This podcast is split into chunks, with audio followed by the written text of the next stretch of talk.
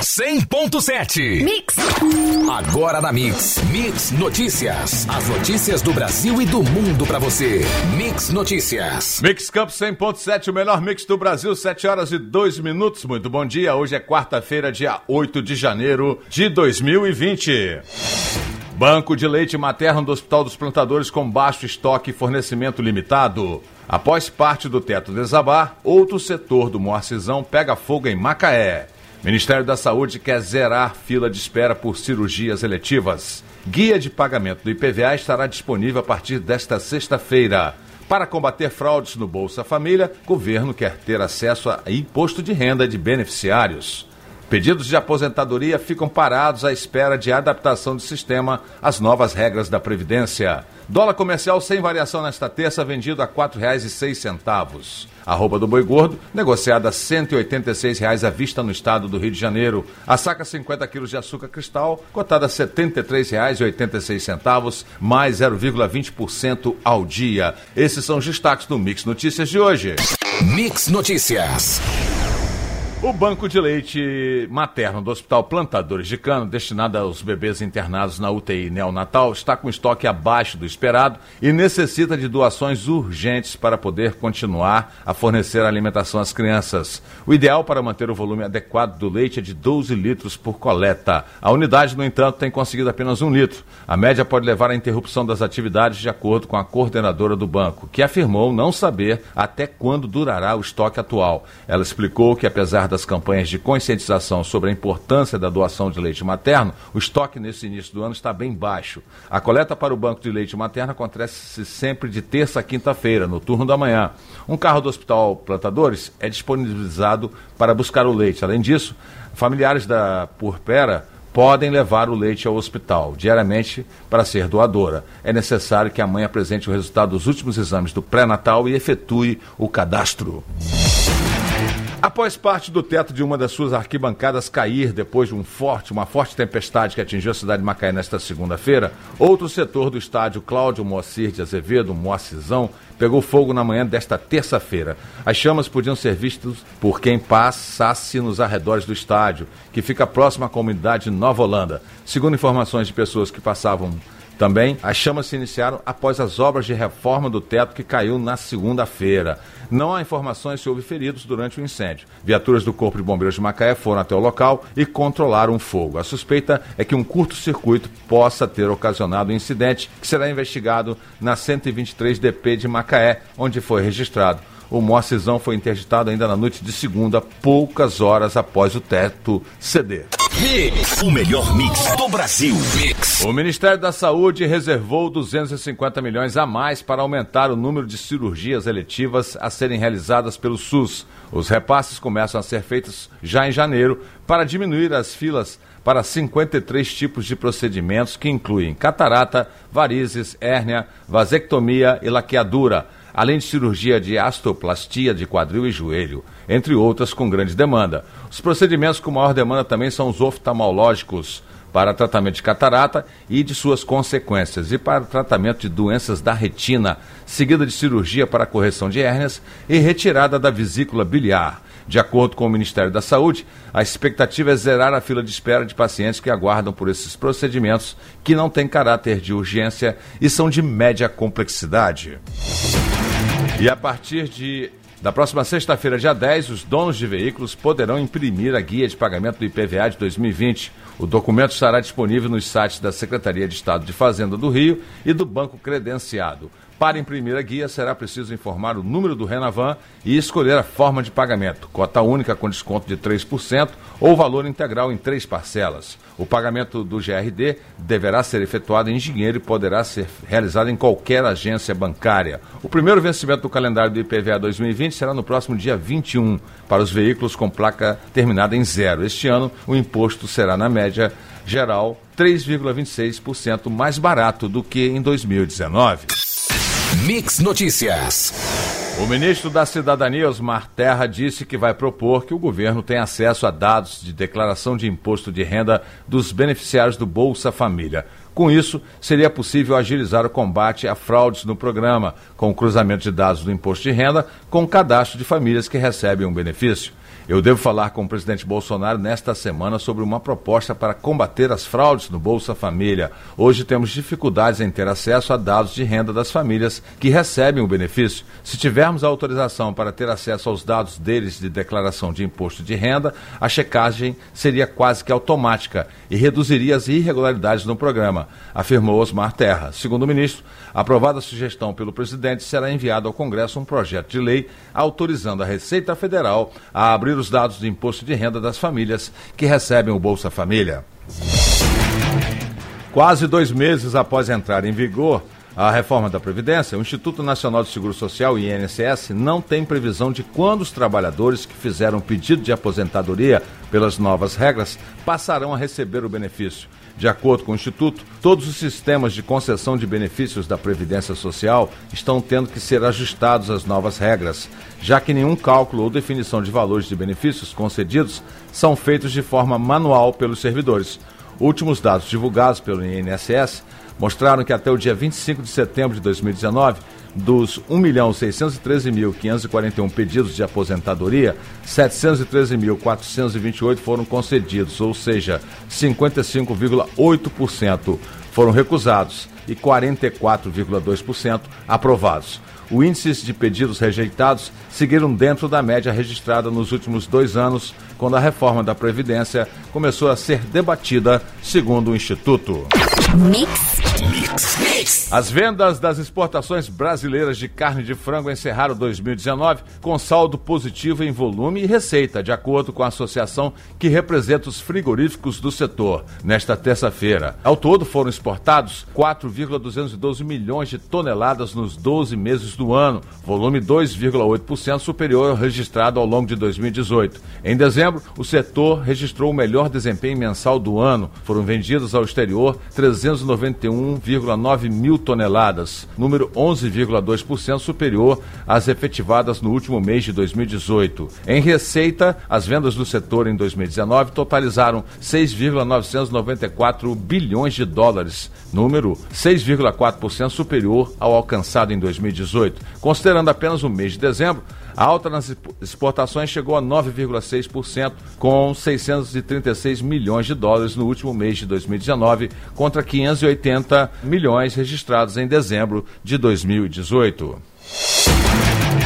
Também as vendas de carne suína do Brasil alcançaram volume recorde em 2019. Segundo a Associação dos Produtores de Proteína Animal, ao todo, 750,3 mil toneladas foram vendidas para outros países no ano passado um volume 16,2% maior que o registrado em 2018, quando foram exportadas 646 mil toneladas. Em dezembro, as vendas foram as maiores na história para o mês, com 76 mil toneladas, 35% a mais do que no mesmo período de 2018. Em valores, as exportações somaram 1,597 bilhões de dólares em 2019, montante 32% maior do que o de 2018. As vendas para a Ásia, região fortemente impactada por focos de peste suína africana foram um grande impulso das exportações no ano passado. A China se tornou a maior cliente ainda em janeiro e, ao longo do ano, comprou 248,80 mil toneladas, volume 61% superior ao que o país importou do Brasil em 2018.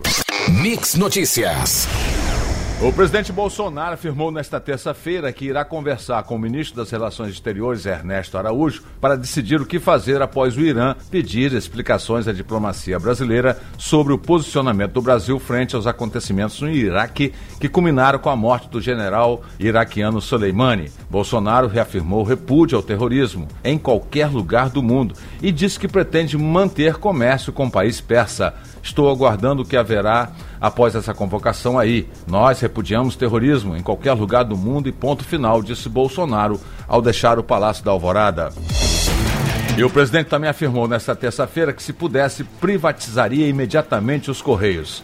Ao ser questionado se pretende vender a estatal até o final do ano, mas ressaltou que há dificuldades e que não pode prejudicar os servidores. Os Correios foram incluídos no ano passado no programa de parcerias de investimentos que reúne as privatizações e concessões do governo federal. A gente pretende privatizar ainda em 2020. Se pudesse, privatizaria hoje, mas não posso prejudicar o servidor dos Correios, disse Bolsonaro na saída do palácio. Bolsonaro destacou a decisão do STF, tomada no ano passado, de que empresas mães precisam de autorização do Congresso para serem vendidas e disse que as privatizações não são fáceis.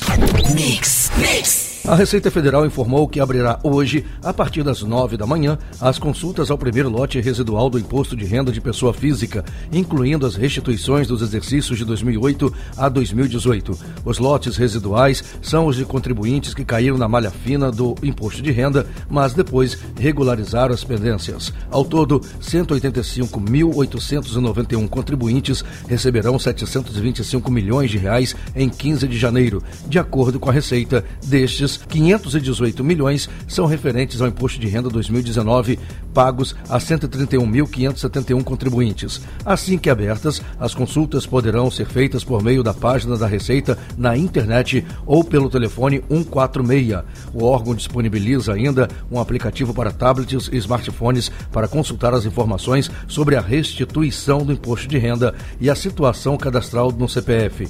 Do valor total de restituições, 399 milhões de reais referem-se ao quantitativo de contribuintes com prioridade no recebimento dos valores.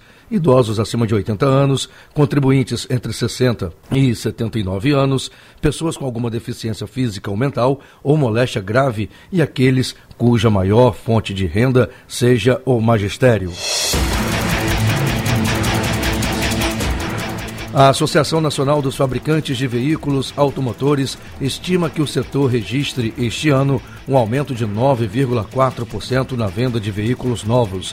A projeção é de que 3,05 milhões de unidades entre automóveis, comerciais leves, caminhões e ônibus sejam licenciados. No ano passado, o volume foi de 2,79 milhões. Quanto às exportações, a perspectiva é de recuo para 2020, a remessa deve se aproximar de 381 mil veículos, ante os 428 mil registrados no ano passado. Estamos muito conservadores com a exportação. A gente não está vendo, pelo menos a curto prazo, a retomada. Acrescentou, argumentando que o país é muito dependente da Argentina em relação à comercialização no exterior e que não vê nada que possa tornar o cenário mais favorável neste sentido. Segundo Moraes, o Brasil tem chances de se estabelecer como o sexto maior mercado automotivo este ano.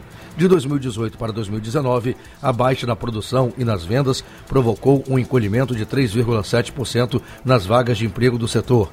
Segundo a Anfávia, a soma de postos de trabalho passou de 130,5 mil para 125,6 mil. Mix Notícias. A NASA, a Agência Espacial Norte-Americana, anunciou a descoberta de um planeta do tamanho da Terra a orbitar uma estrela a uma distância que torna possível a existência de água em área identificada como habitável. O planeta é chamado de TOI 700D e está relativamente próximo da Terra, a 100 anos-luz de distância, informou a agência.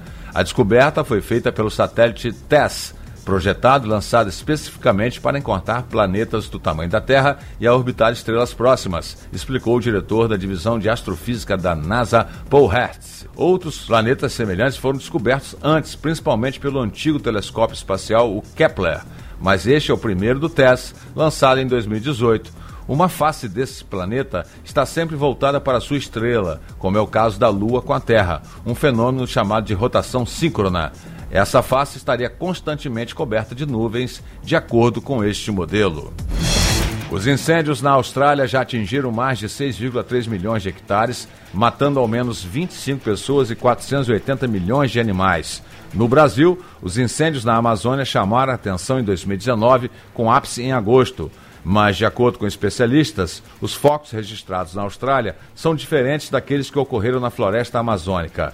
Na Austrália, a vegetação, que é seca, fica mais suscetível às altas temperaturas da região, que chegam a atingir marcas superiores a 40 graus centígrados. O tempo seco, com pouca chuva, e os fortes ventos ajudam a espalhar as chamas, que podem começar com qualquer faísca produzida por atividades humanas ou naturais.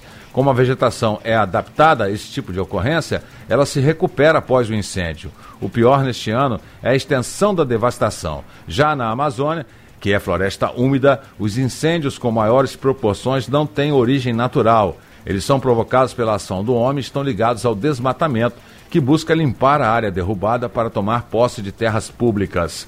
Especialistas afirmam que a devastação da Amazônia causa impacto até no derretimento do gelo nos Andes e no regime de chuvas do Brasil. A floresta leva anos para se recompor e a perda de biodiversidade é bem maior. Mix, o melhor mix do Brasil. Mix. O Banco Central informou nesta terça-feira que os depósitos na caderneta de poupança superaram os saques em 13,237 bilhões de reais em 2019. No ano passado, os depósitos somaram 2,475 trilhões e saques de 2,461 trilhões. Esse movimento aconteceu apesar da queda nos juros definidos pelo Banco Central ao longo do ano passado e que reduziu o rendimento da poupança. O ingresso de recursos registrados em 2019 foi menor do que o verificado em 2018, quando os depósitos na poupança superaram os saques em 38,2 bilhões de reais. Essa também foi a menor entrada líquida de recursos para um ano, fechado desde 2016, quando 40,701 bilhões de reais deixaram a caderneta de poupança. O presidente Jair Bolsonaro sancionou ontem o projeto de lei que transfere o Conselho de Controle das Atividades Financeiras, o COAF, do Ministério da Economia para o Banco Central. O projeto sancionado é a conversão número 27209, oriundo da medida provisória número 893/2019, aprovada no dia 17 de dezembro do ano passado. Apresentada em agosto de 2019 por Bolsonaro, a MP mudou o nome do COAF para Unidade de Inteligência Financeira, UIF e determinou a transformação do plenário, órgão colegiado, em um conselho deliberativo. Essas duas alterações foram derrubadas pelos parlamentares durante a tramitação da medida. O legislativo também retirou do texto a atribuição do COAF de produzir informação para combate ao financiamento do terrorismo, que constava na versão original. Mix Notícias. Os preços dos combustíveis subiram neste início do ano, segundo dados divulgados ontem, terça-feira, pela agência ANP. De acordo com o levantamento, o valor médio da gasolina por litro para o consumidor subiu 0,07%, indo para 4,55 na semana encerrada em 4 de janeiro. Foi o décimo aumento seguido. Já o preço do diesel avançou 0,75% na semana, passando para 3,77 o litro em média. O preço do etanol também teve alta no período do levantamento. O avanço foi de 0,54%, indo para 3,17 o preço médio por litro. Em Campos, esse valor é bem maior nos três tipos de combustíveis. Os contratos futuros do petróleo recuaram nesta terça-feira após terem alcançado o patamar de 70 dólares na véspera, à medida que os investidores reconsideravam a probabilidade de impactos imediatos sobre a oferta no Oriente Médio em meio à tensão entre Estados Unidos e Irã. O petróleo Brent, principal referência internacional, recuou 0,64 centavos de dólar, ou 0,93%, fechando a 68,27 dólares por barril. O petróleo dos Estados Unidos caiu 0,57 centavos de dólar, ou 0,9%, indo a 62 dólares e 70 centavos por barril, segundo a Reuters os preços subiram nas duas sessões anteriores, com o Brent alcançando seu maior nível desse, desde setembro e o petróleo dos Estados Unidos subindo para o seu patamar mais forte desde abril. Na véspera, o barril de Brent fechou em alta de 0,45% a 68,91 dólares. O barril, já nos Estados Unidos, tinha fechado a 63,27 centavos de dólares, após bater 64,72 na sessão anterior. O melhor mix do Brasil. Mix! O presidente americano Donald Trump reagiu no Twitter na noite desta terça-feira ao ataque iraniano a duas bases que abrigam tropas dos Estados Unidos no Iraque. Está tudo bem mísseis lançados do Irã contra duas bases militares localizadas no Iraque. Avaliação das vítimas e mortes ocorrendo agora. Até o momento, tudo bem. Temos de longe as Forças Armadas mais poderosas e bem equipadas do mundo. Farei uma declaração amanhã de manhã, disse Trump. Pouco antes, o ministro de Relações Exteriores do Irã, Javad Zarif escreveu também no Twitter que o Irã adotou e concluiu medidas proporcionais em autodefesa. Nós não buscamos a escalada do conflito ou da guerra, mas nos defenderemos de qualquer agressão, acrescentou. As duas bases atacadas no Iraque abrigam forças americanas e iraquianas. Elas foram atingidas por mais de uma dúzia de mísseis iranianos na noite de terça-feira, madrugada de quarta no horário local. Numa ação de vingança pela morte do general Soleimani, um ataque de drone americano. A base aérea de Ain al-Assad, no oeste do país, é uma das que foram atingidas. A outra está em Erbil, na região curda do Iraque. A Guarda Revolucionária do Irã assumiu a responsabilidade pelos lançamentos dos mísseis a ambas as bases. Embaixadas dos Estados Unidos ao redor do mundo emitiram nesta terça um alerta a cidadãos americanos fora do país e manterem a discrição e reverem planos de segurança pessoal. O aviso foi publicado em sites de várias embaixadas, inclusive a do Brasil, por causa da morte do general iraniano Soleimani. Líderes iranianos já prometeram vigar a morte do comandante. A embaixada do Brasil recomenda que os cidadãos fiquem alertas sobre seu entorno e em locais frequentados por turistas e que tenham documentos de viagem atualizados e facilmente acessíveis. A representação americana afirma ainda que continuará analisando a situação de segurança e fornecerá informações adicionais conforme necessário. O comunicado também aparece nos sites das embaixadas dos Estados Unidos em outras várias capitais do mundo. Ao comentar a morte do general iraniano na última sexta, o Itamaraty disse em nota que apoia a luta contra o flagelo do terrorismo. A pasta não condenou a morte de Soleimani, mas condenou a invasão à embaixada dos Estados Unidos em Bagdá, no Iraque, no dia 31 de dezembro.